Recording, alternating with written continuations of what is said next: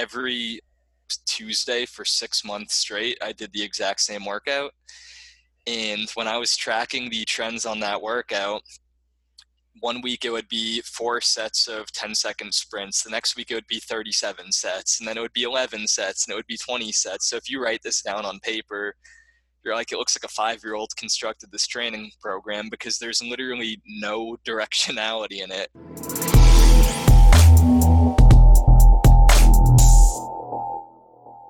Welcome to the Upside Strength Podcast, your number one fitness and performance resource in Switzerland.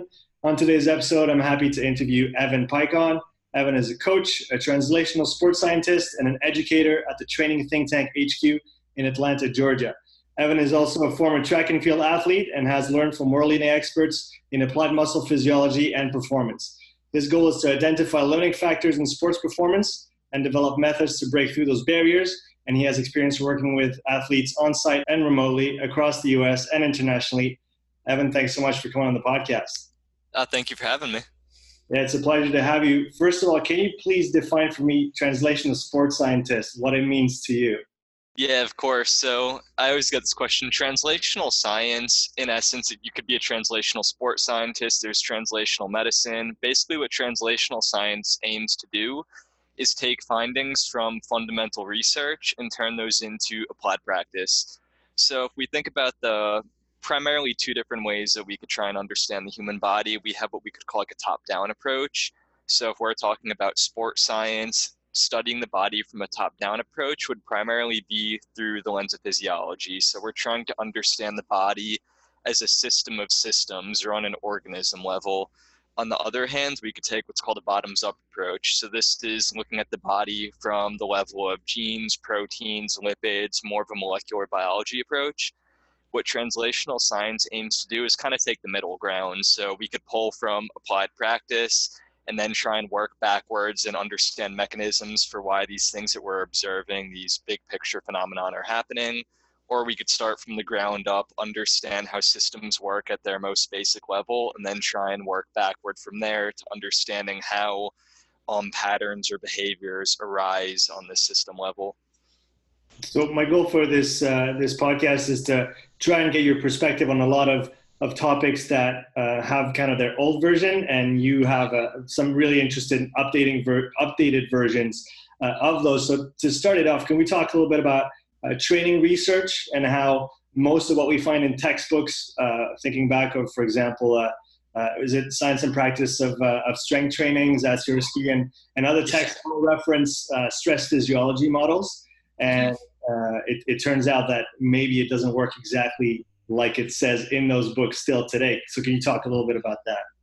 Yeah, so the stress physiology one is a really interesting example. Um, when I first became interested in training research, the same thing. I read all of the classic textbooks. You got your super training, you have your science and practice of strength and conditioning, all these uh, famous books. And in every single one, you see the same chart of general adaptation syndrome, and they talk about Hans Selye, and everyone kind of has that same stance, and you just assume, oh, this this is obviously how the body adapts to training because it's in every textbook I've ever read and a few years back, I found a paper by John Kiely, and it was the first time that I really saw a very contradictory view to how most people approach it. And John Kiely's a sports scientist as well. And after reading his work, I started looking into a little bit more where these stress physiology theories came from. And when you look into the field of stress physiology, what you see is back in the 1930s or 40s or 50s, Hans Selye's views were very well respected. Everyone understood general adaptation syndrome is the way that our bodies adapt to stressors. But in about the 1970s, the field of stress physiology started to throw those concepts out the window. Like any scientific field, you take the old principles, you refresh them, you take what's useful and you keep it, you discard what's useless. And by the 1980s, stress physiologists had a completely different view of how we adapt to stress than what we were doing in the 1950s, but for whatever reason, general adaptation syndrome was cemented in the training world in the 1950s, 60s, 70s. And despite the fact that no one in the stress physiology world still holds those views, everyone still recycles those same concepts in the training world. So now we're at a point where you buy a new training book, they're still talking about general adaptation syndrome and all these um, classic terms or these what they call fundamentals. But then you look at the field of stress physiology and you look at the field of molecular adaptation, and none of the things they used to say are accurate. So we have that supercompensation concept that they always talk about where you impose a stressor and you see a decrease in performance or a decrease in function of some kind of system. Then this time course runs and we supercompensate and then we get stronger, more enduring as a result.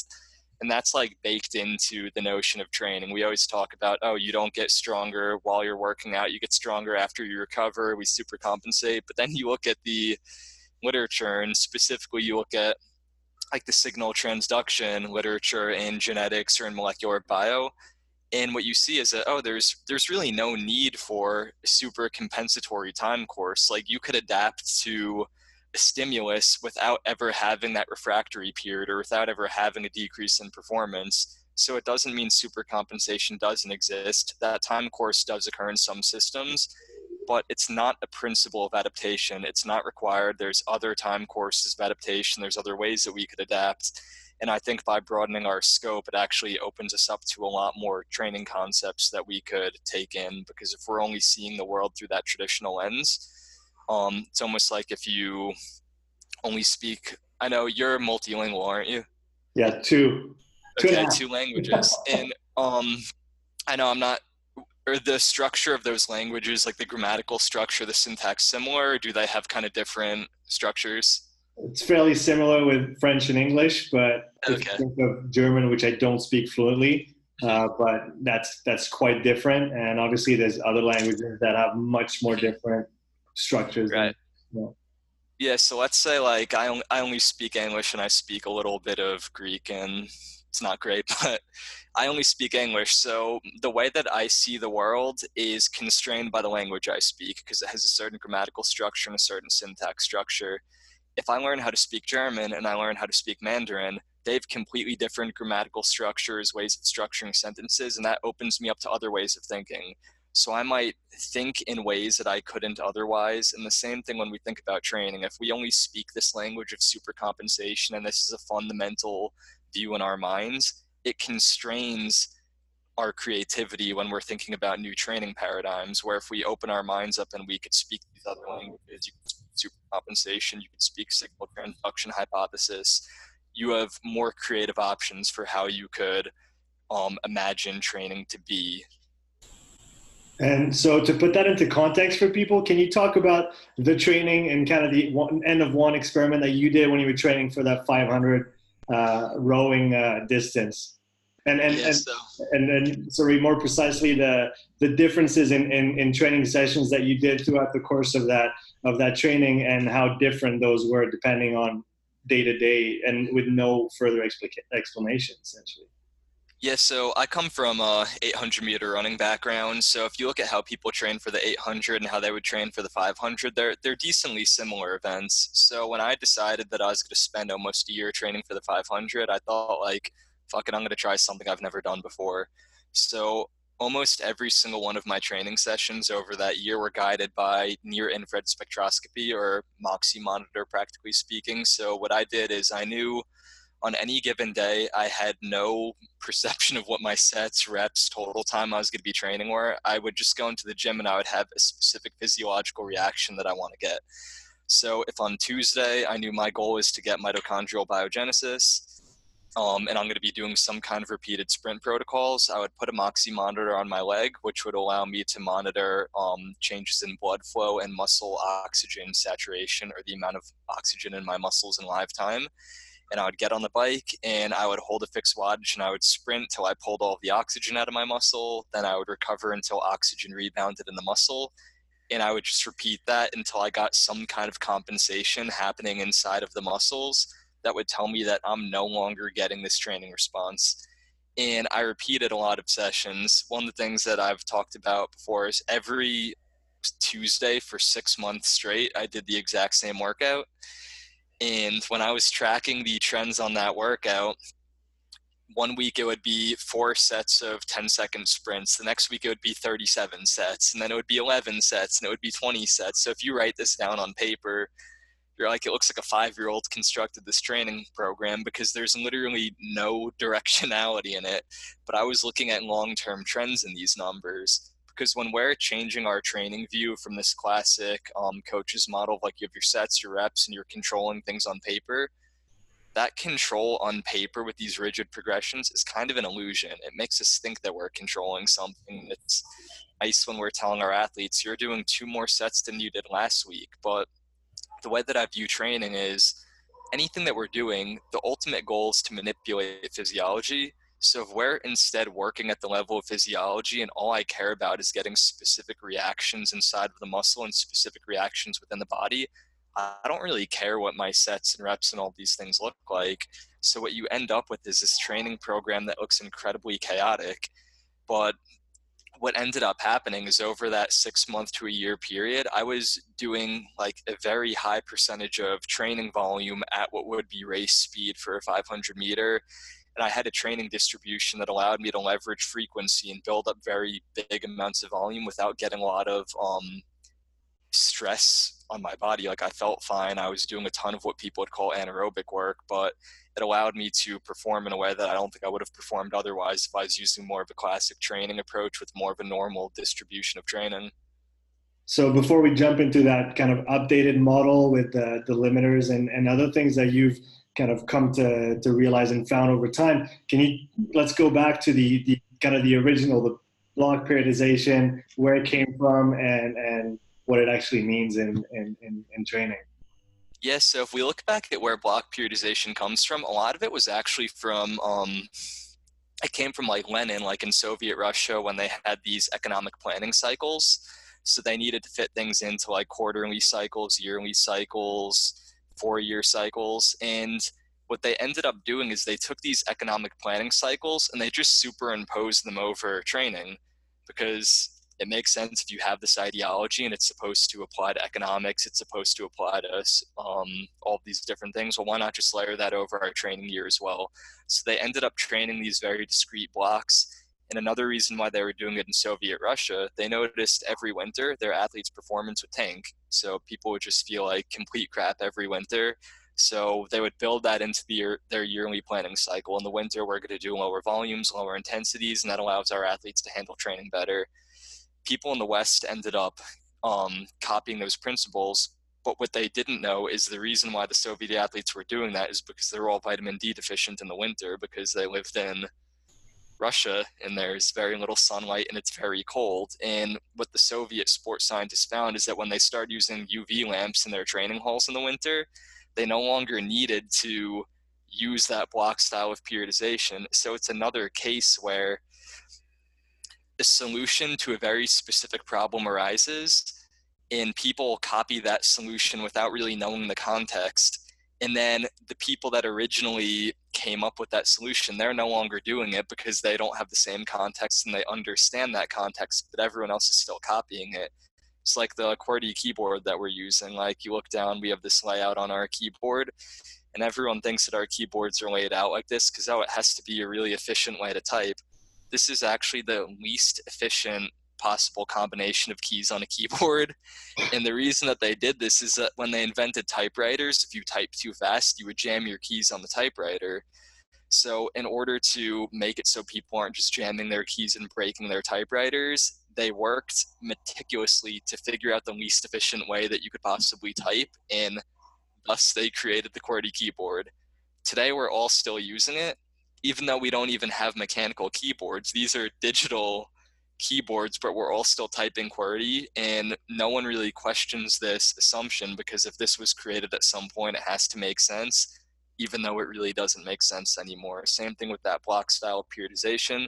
It was created at a time when it made sense. It no longer makes sense, but people are still using it because they don't know the history behind how it came about in the first place is there still some contexts where a block periodization would make sense?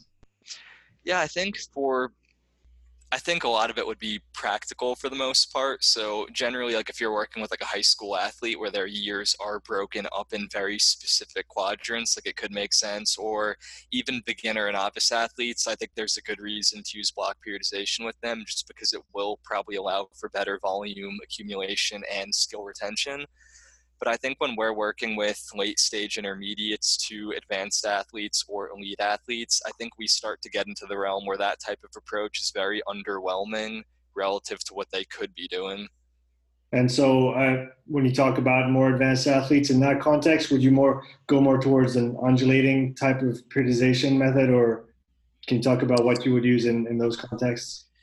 Yes, I think undulating periodization would be a really big step in the right direction. Um, I might even take it further and use more of like an emphasis de-emphasis style training program. I think the most comparable style of training would probably be something like vertical integration where at all times of the year we're touching on all of the qualities that are relevant for that athlete's sport and just kind of changing the frequency and distribution of each. So it's almost like an equalizer on a stereo if we have like treble, bass, volume, I don't know what all the knobs on a stereo are. I'm talking out of my ass right now. There's but, a lot of them. There's a lot of them. yeah, there's a lot of them. So whatever they are, like all of them are going to be on at all times. We'll turn one up and then we'll have to turn the other one down. And it's kind of like training. If we reduce training down, let's say we have an athlete and the only things that they care about are aerobic base work, aerobic power work, and speed work. It's like the simplest example we can make just to make it nice and reductive a block style approach, they would spend a bunch of months doing that aerobic base work, then move on to that aerobic power work, and then move on to that speed work. And they would hope to have residuals from each training phase and end up in a better place where they started. But I think an alternative approach would be during that aerobic base work, what if we made 50% of the training volume aerobic base work, 25% aerobic power, and 25% speed? And then in the next block, when we're emphasizing aerobic power, maybe that's 50% of our volume, aerobic base work is 25 and speed is 25. And we could go through cycles like that. So we're always either building something up or maintaining it. That allows us to like cement adaptations. So over longer time frames, we're able to build up more things and maintain more adaptations with mm-hmm. less detraining. I think if we project out two to three years, athletes actually end up in a better place using that kind of approach than they do using a block style approach, which might manifest better results in like a six month to one year time frame. But for most athletes, we're trying to project out long term and we want results for as many years as possible. So you touched a little bit on uh, aerobic capacity, aerobic power. Can you talk to us about how you view energy system training and uh, together with strength training because one could argue that they're kind of one and the same. We just we've made that that separation at some point because it's probably easier for us to understand. But so how do you how do you view those kind of separate blocks that seemingly work together? Yeah, so tackling the energy system first. Um, a lot of people are familiar with like a zone model of energy system training, maybe like a three zone model or a five zone or seven zone model. There's all different iterations. And the basic concept of zone models are at each progressive zone, you are increasing intensity. And the way that I view energy systems isn't fundamentally different, but instead of a zone based model, it's a spectrum based model. So on one side of the spectrum, we are primarily delivering oxygen, and on the opposite side of the spectrum, we're utilizing oxygen.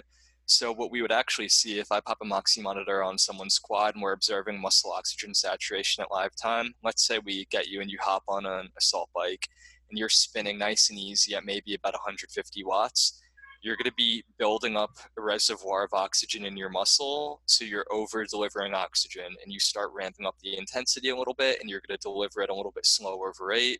We keep increasing your intensity. Maybe you're at like 325, 350 watts now. And now you're at the point where you're delivering and utilizing an equal amount of oxygen in the muscle. So the amount of O2 is just going to stay stable. And then we start pushing your intensity and now you're utilizing more oxygen than you're delivering and you start pulling oxygen out of the muscle at a very rapid rate until you're moving at a max intensity and you are utilizing far more oxygen than you're delivering. So the way that i would view training is on one side that spectrum we would call it delivery or oxygenating work. You are delivering more o2 than you're utilizing. On the other side we would call that utilization or deoxygenating training. Then anything in between that is going to be a spectrum where that ties into strength training is it's not that different. When we're doing strength training, if you're working at very low percentages of your one rep max, this varies person to person, but let's say a population level average between about zero to 30%, you'll be creating what's called compression reactions in the muscle. So you're basically creating these light contractions where you're squeezing a little bit out of the a little bit of blood out of the muscle every time you contract, and then you relax and blood comes back into the muscle. And now we start contracting a little harder, you're going to get what's called the venous occlusion reaction. For most people, this is about 30 to 70% of someone's one rep max. When you get venous occlusion, arterial blood is still entering the muscle, but venous blood isn't leaving. So when people talk about getting a pump, that's a venous occlusion. You're allowing all this blood to come into the muscle, but it's not escaping. You're getting this nice swelling effect.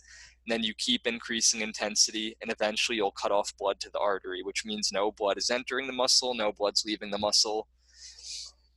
So on surface value, you're like, okay, the spectrum of oxygen delivery to utilization, I get that. That relates to energy system training. The spectrum of intensity of work inside the muscle during strength training, it makes sense. But how do we combine these things together? Well, the way that these relate is that our bodies only speak the language of tension and energetics. So my brain doesn't care whether I'm doing a set of front squats at 70% of my one rep max and I'm getting that venous occlusion in my quads, or it doesn't care if I'm rowing at 70% of my max top speed and I'm also cutting off blood flow and getting that venous occlusion in my quads. So, for any activity that I'm doing, there's going to be a given level of tension and a given level of oxygen utilization in the muscle. So, knowing that we could kind of start to collapse the boundaries between strength and energy system training and see, oh, when I'm doing a set of front squats and I'm sprinting or I'm sprinting on the rower, if they're about equal levels of tension in the muscle and they're equal levels of oxygen desaturation, my brain's going to see those as the same thing. Our brain's not distinguishing between them because we are getting the same signals happening in the muscle in our sensor proteins are detecting the same changes in calcium ions or glycogen or force or hormones. And then we're getting the same signal transduction process. And then we're going to get the same like effector processes that regulate gene transcription. And ultimately that's what's going to dictate our adaptation to exercise. And so how do you so how do you blend those uh, into a training program having that kind of new perspective on things? How how does it work? Do you still you still qualify it as as one or the other, or in your in your mind and on paper is, is it not that anymore? Yes, so I take a very um like physiology minded view when I'm looking at training. So even if I'm writing strength training into a session, I'm always thinking about okay, I know what this is doing on the level of tension, but like what is this doing on an energetic level? When I'm doing this hypertrophy training, I'm desaturating the muscle and I'm creating hypoxia. So if I was planning on doing resistance training, then maybe doing some like threshold rowing repeats, I can't see those as two compartmentalized things. I think the classic mistake that I made and a lot of other people made in the CrossFit world is we would take these successful programs from the strength training world, like we would take like a Smolov squat cycle or Wendler's 531 or West Side, and then we would find like a Jack Daniels running program. And we're like, this works in isolation, this works in isolation. I'm going to smash those together. And what everyone found out when they did that is like three weeks later you feel awful like it just doesn't work. And intuitively you're like okay it makes sense that this wouldn't work because both of these programs were written assuming there's a given amount of stress and recovery but one of the other reasons why it doesn't work is that because those programs are fundamentally acting on the same systems. So the way that i think about training is like we have adaptation currency and where are we spending this money strength training is pulling from the same budget as energy system training. So I'm always thinking about what is the physiological reaction that's occurring with the strength training? What is the physiological reaction with this energy system training? If we know what we're trying to get from each, we could better manage our budget and then we could figure out how to lay out a training day, a training week, two training weeks, a cycle, and we could build those off of each other a little bit easier. And so I guess you, you mentioned it a few times working with the, the testing testing technology, the, the Moxy uh, amongst others. Can you talk a little bit about that technology and how it's it's changed your perspective on on training? Yeah, so anyone that's used the Moxy, one of the first things that you notice when you put it on is everyone does the same test. You pop it on your muscle, and then you just hop on assault bike or row and you just haul ass for 30 seconds and you see what's going to happen. And the second you do that, the first thing you see is oxygen starts depleting rapidly. And the second oxygen bottoms out or hits 0%, you're screwed. Like, you just fall off the rower. You can't possibly improve performance. And the best you could do is hang on. In coming from um, more of like an academic science background, I, I was very familiar with bioenergetics and particularly a lot of those classic models. And I'm like, well, how does this make sense? I was taught that when I'm doing an activity like zero to two seconds, you're primarily using ATP stores, and two seconds to 10 seconds, like this is immediate energy sources. I should primarily be using phosphagens, and the oxidative system shouldn't even be contributing to work until two minutes in. Yet, the second I start sprinting, what do we see? Oxygen starts going down rapidly. So I'm like, this makes no sense. Like, this monitor is like fucking broken. This thing doesn't work.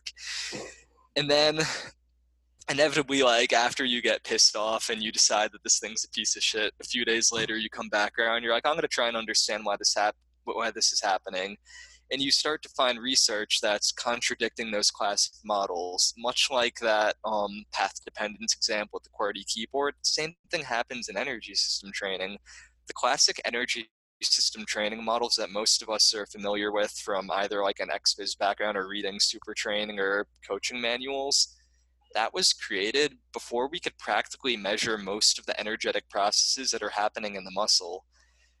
But now we have all these technologies. We have near infrared spectroscopy, which allows us to measure oxygen being utilized in live time. We have nuclear magnetic resonance, which literally allows people to measure PCR being used on the level of milliseconds. And these technologies didn't exist when we came up with the models, but when we take into account these newer technologies and the research being done with them, it fundamentally changes the science of bioenergetics and how most coaches would look at it. And Moxy was my introduction to that. And now five years later, it's it's completely changed how I see training in every single way. Yeah, that's that's super interesting. I've I've heard you talk a bunch about about limiters. Uh, so how do those play into your your model uh, in training and uh, can you talk a little bit about each one of them and how we might see them uh, kind of uh, show up in training on, on, on, any given day or any, any given workout and how we react to it?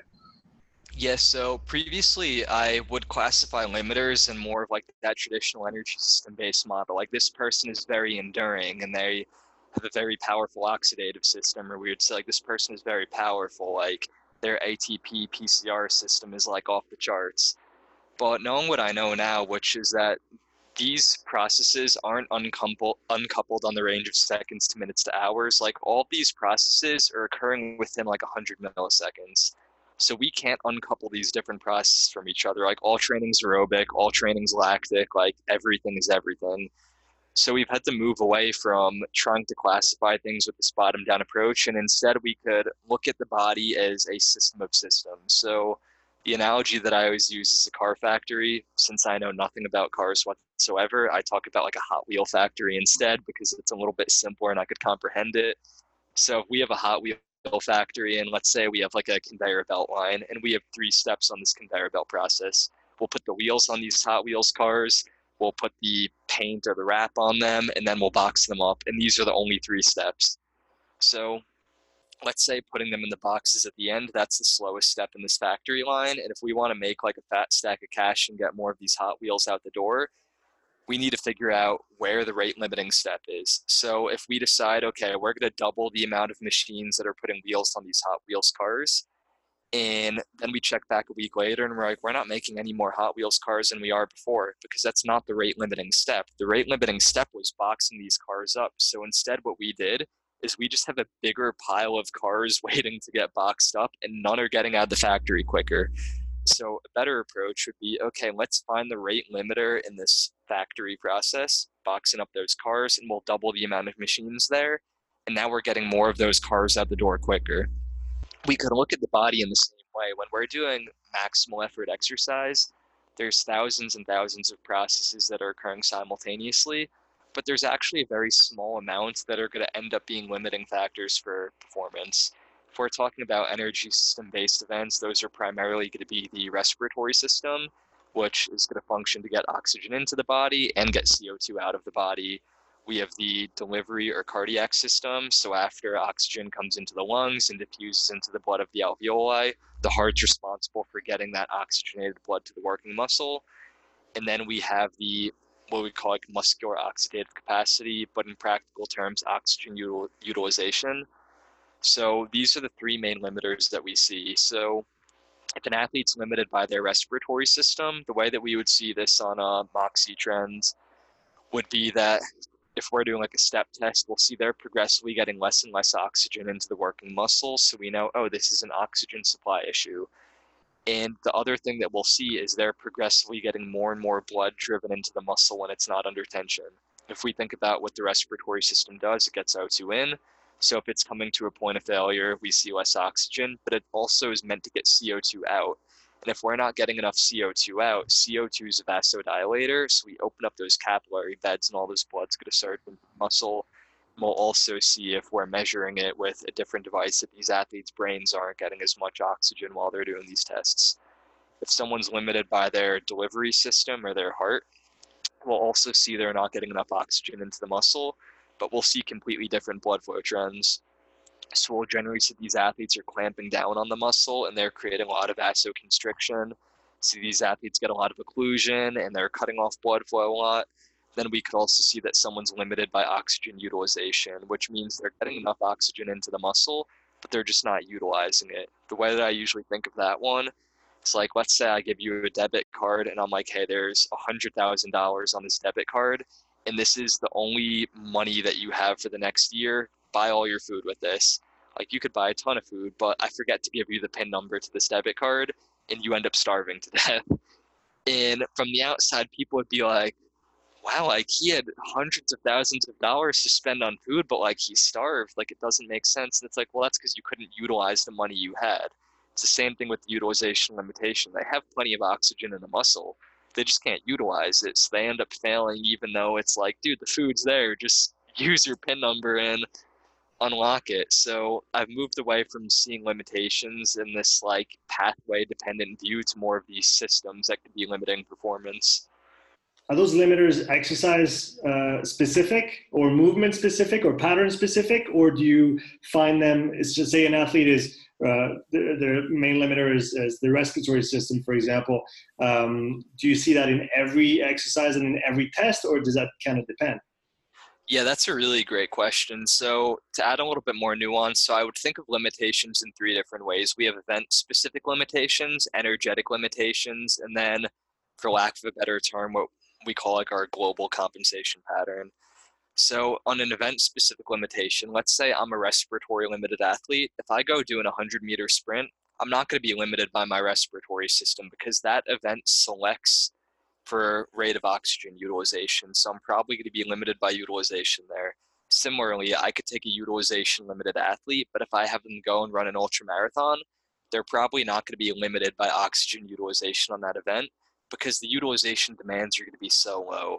Then we have our energetic limitation, which is the three that we were just talking about. And then where the model really comes to fruition is what we call the global adaptation trend.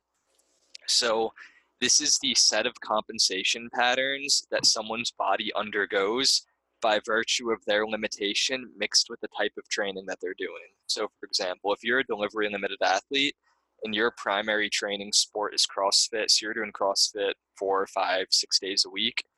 When CrossFit athletes are delivery limited, they get a very specific set of compensation patterns. For these athletes, one of their biggest issues is that their cardiac output is very weak compared to the amount of tension they could create in their muscle. So what this ends up creating is a scenario where these athletes are always cutting off blood flow to the working muscle while they're doing CrossFit. So for them, a CrossFit Metcon is kind of like doing BFR work. I'm sure you've seen some of those athletes that do CrossFit where like they just get super yoked doing CrossFit and like they don't even do hypertrophy training. You're like, yo, this guy's doing burpees and wall balls five days a week, but he has an FFMI of like 24. And that's because that's a compensation pattern that occurs. Like there's nothing fundamental about being delivery limited that makes someone jacked. But when you're delivery limited and your sport is such that you're doing very high reps of movements alternating body parts, it's going to make you more prone to hypertrophy. So I'm always thinking about training in those different ways. Like how are you limited on this specific event? What is your primary or energetic limiter? And then what compensation patterns are you creating through like environmental stressors? And then that's going to dictate like how you regulate adaptation as an individual. And so by using those, uh, you talked about auto-regulated protocols, uh, using the Moxy as kind of a, a, direct feedback mechanism to, to kind of tailor your sessions. Uh, so how does how does that work in regards to to, vol- to training volume? Do you with that technique are you able to to limit kind of excess training volume that you would otherwise if you just plan, you know, I'm doing 10 sets or 20 sets or 30 sets? And are you able to reach that kind of minimum effective dose for, for adaptation, or is it somewhere in the middle with the that, at that point? Yeah, so I think it, it's going to depend on what kind of training adaptation we're going for. So if we start like with something simple like strength work, um, I know, or let's say hypertrophy training in particular. So I know if I want to get hypertrophy, I need to create mechanical tension in the muscle, like period. There's no other way about it, whether or not we're using metabolic stress to drive mechanical tension or more traditional methods, like that's what we're looking for. So if that's the case, if I'm doing a bicep hypertrophy session, it's a nice, simple, easy muscle. What I would do is I'll put the Moxy on my bicep and I'll rep out a set of curls to failure. And what I'll see if I'm using enough weight is that I'm either going to get that venous or arterial occlusion response in the muscle, which tells me I'm creating tension where I want to be creating tension. And I'll also see oxygen being utilized in that muscle. So what I could then do is I'll rest, I'll let blood uh, blood flow in that muscle stabilize, I'll let oxygen saturation stabilize, and then I do it again. And I keep doing it again and again and again. And eventually what I'll see is I'm either not creating tension in that muscle, so we'll see a different blood flow trend, or we'll see that I'm not utilizing oxygen in that muscle. And there's reasons that either of those could happen. One could be acute muscle damage. So if we're creating excess muscle damage, our brain's going to subrecruit that muscle. And if we see a sub-recruitment pattern, it shows we're not creating tension where we used to be creating tension or we're not utilizing oxygen there anymore. Our brain will create compensation patterns. So I still might be completing my set of curls and getting a similar amount of reps. But if we are mapping out, we might see, oh, my anterior delt's taking on more loading when I'm doing this bicep curl, or I'm compensating using another muscle. Or it could be due to peripheral muscle fatigue which is just, oh, I'm getting a decrease in signal to that muscle, so I'm not getting as much activation in that muscle. So when we're doing hypertrophy training, really that's what we're concerned with. Like most of the hypertrophy volume meta-analysis show in a single workout, you could do anywhere between maybe six, six and 14 sets for one muscle group before that volume is no longer productive. But when we look at that literature, it's like, man, that's a giant range, like six to 14 sets, that's double the volume. And one of the things that we could do with the Moxy monitor is target that on a specific day. Like if optimal amount of volume is a movement window, I think that gives us a very meaningful proxy to understanding how much volume that muscle's handling on a day. And then we could use that to figure out frequency and how much volume you could do in a week. That being said, it's not a perfect technology. I think we could add a lot of um, clarity by combining like Moxy and EMG or Moxy and infrared thermography, and it kind of fleshes out the details but as a standalone technology, it provides us a good amount of answers, but it also gives us um, better questions to ask. And I think the process of asking those better questions is where the magic happens in like the sports performance world. Like not making assumptions, and you see something that's kind of weird that you might not expect in the muscle, and it causes you to generate a hypothesis. Then you test that, and you test it again, and then you start to get more clear understanding of how these processes of regulating volume and adaptation are all working uh, within the body. Yeah, I want to I want to stay on the isolation piece. You talked about bicep and hypertrophy, hypertrophy work. Um, can you talk a little bit about the muscle isolation perspective versus kind of whole body unit and looking at muscle function in the way that you that you plan and prescribe exercises, so that maybe we don't get that uh, reduced range of motion due to kind of uh, systemic tightness in the muscle from training certain patterns a certain way? Yeah, for sure. So one of the things that I'm always trying to keep in mind, because I think what I'm about to say is probably going to sound like I'm like creating double speak. Like I'm going to say two things that you're like, well, how do these statements agree with each other? So to start, hypertrophy is entirely a local muscle intrinsic process. So before I talked about that like signal transduction hypothesis idea, and it's the same thing with hypertrophy. Like individual cells contain like the requisite subcellular machinery to sense and adapt to changes in their local environment.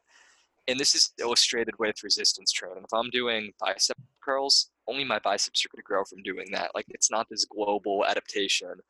I know back in the day, people used to talk about like, oh, if you want to grow your biceps, like put 20 pounds on your squat.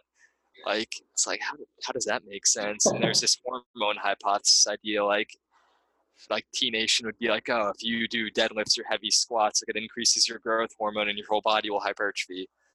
Absolute like bullshit. it's hypertrophy is entirely a local muscle process.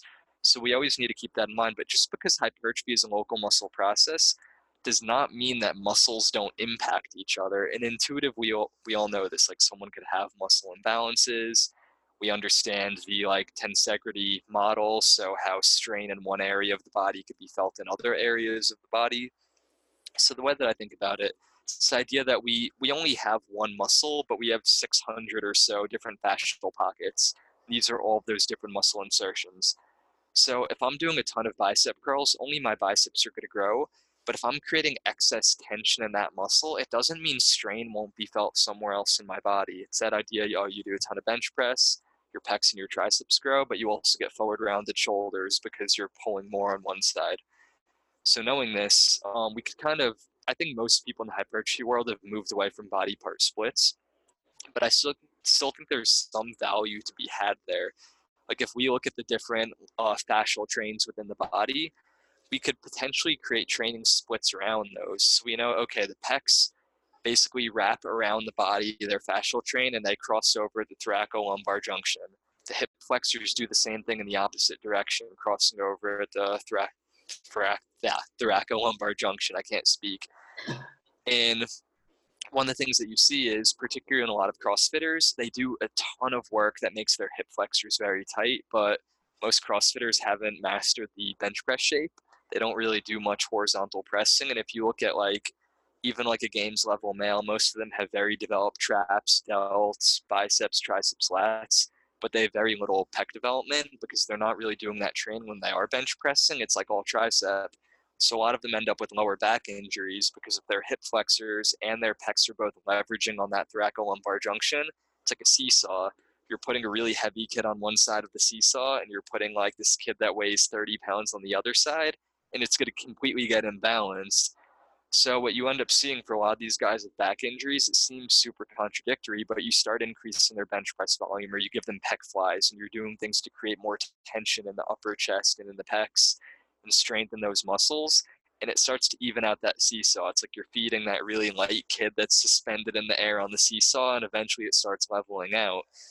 So even though hypertrophy is like a local muscle process, I think we could approach it that way, bottoms up, but also take it from a top down process. Like, how do these different muscles impact each other? And could we create trading splits that allow us to keep growing those localized muscles without getting these like patterns of tightness and compensation? And I think the best bodybuilders do that. Like everyone says, like oh, a bodybuilder, like they can't touch their toes. And it's like you see IFBB pros doing full splits and clearly they're not creating this excess tension muscle groups but you see others that like can't lift up their arms like five inches so i think there's something to be said about looking at hypertrophy training through both of those lenses and trying to come at a middle ground um, I've got a couple. The couple next questions are more uh, on the part that's outside of the training per se, and so I wanted your take on those. The first one is uh, the idea of either to get better at a, at a certain event or sport, uh, especially in the context of, let's say, advanced athlete that, that do a lot of volume to begin with. Uh, what's the drawback of doing more volume versus maybe adjusting some biological, psychological, social factors uh, to improve our training rather than just doing more training?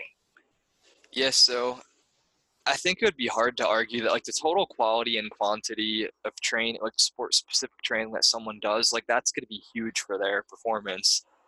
But the issue is one, there's a point that doing more it's not going to be more beneficial, and two, there's all these prerequisites that need to be met to do that. So I think one of the things you see a lot of elite athletes they keep piling on volume and they do get better but then you see them getting broken like a year later and i think that's because they're not addressing all these other factors. So rather than looking at training through like you do training and you get better standpoints more of a biopsychosocial view. So we have the biological factors and the physiology we also have the psychology and we have the sociology or social factors and all of those are going to amalgamate to dictate how we adapt to training so for that elite athlete who's only thinking about their training, they're not thinking about all these other things, they're leaving something on the board because even though training is like the field that we're playing on, it's built on a basis of like biochemical, psychological factors. So I think if we take that more multifaceted approach, we could potentially get better training outcomes with less total work, or at the very least, allow athletes to handle those higher training loads without running into as many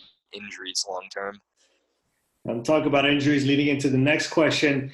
Can you talk about the importance of the, the self concept in athletes, especially people that train a lot, and what uh, an injury might do to them if if they're kind of the whole world is training and they are training? Can you talk a little bit about that since you have a lot of experience with with some elite athletes?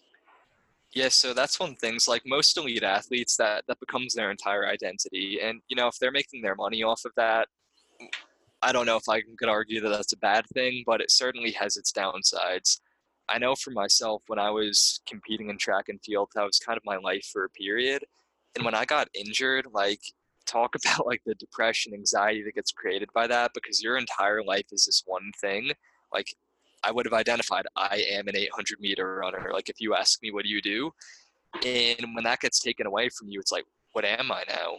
Like, I was an 800 meter runner, and like, I just don't have an identity outside of that. And I'm sure it's similar to people who are very invested in their jobs. Maybe someone um a um day trader and then the market goes bust and they lose their job and they're like, what am I now? So I think there's something to having a little bit more of like a multifaceted personality where just because someone's an athlete and training is extremely important to them and it might pay their bills, it might feed their family, but it doesn't mean that they can't be other things. So one of the concepts that I talk to a lot of my athletes about particularly the ones that don't make their living off of competing, is that training can't be their entire life. Like if you're a CrossFitter and all you think about is CrossFit, like that is a recipe for disaster as soon as the smallest thing goes wrong. Like how you talk about not hitting a snatch PR in training. I have athletes that like like they literally would go insane. They would go home and they would have like anxiety about it and they can't sleep and then they'll go fight with their partner because they're pissed because they didn't get their snatch PR or you get injured and it sends them like spiraling out where like oh I got injured today so I'm gonna go home and punish myself with more training because like this is my identity. So I think the more we can move away with that and understand like yeah training is really important to you but what are all the other things that are important to you? Oh, there are other things like you have a job, you have a family, like you have a dog that you like hanging out with. And it's like, well, why not incorporate those into your identity? Like, yes, you're an athlete, but you're also a father, you're also a brother, you're also someone who likes reading, you're also someone who likes eating burritos. Like, why not build a personality around all these things? So you're less fragile when one of those things is taken away from you, which inevitably is going to happen for every athlete. You'll either get injured, sick, or you're just going to age and you're not going to be able to do your sport as well as you could. Um, Evan, it's been absolutely great talking to you. For all the coaches that are and athletes that are interested in learning more about what you do and all the education material you're putting out, and if I'm not mistaken, you're also uh, offering now mentoring for coaches. Uh, so, where can people go to find more about what you guys do at Training Think Tank, and more specifically, what you do in terms of mentoring? Yes. so for Training Think Tank, either checking them out on Instagram, which is just at Training Think Tank or trainingthinktank.com. And then for my things personally, um, the main place to find me would be I put out all of my content for free on Instagram at Evan underscore P I K O N. I also do mentorship outside of that. So my mentorship program is based around taking sports science principles and applying those to training for athletes. So it's a mixture of physiology and understanding some of these contemporary views of bioenergetics and muscle physiology, using technology like Moxy, omega wave thermography, then a lot of practical training takeaways that people could use, um, whether or not they actually use those technologies in their practice. Well, so much. Uh, thank you so much for your time, Evan. Today it was great talking to you, and I hope that people get a kind of a broad perspective on how the body works and how to train it uh, in future days, months, and years. Uh, thanks for having me, man. It was great getting to talk to you, and I'd love to uh, chat again offline sometime. That'd be great. Take care.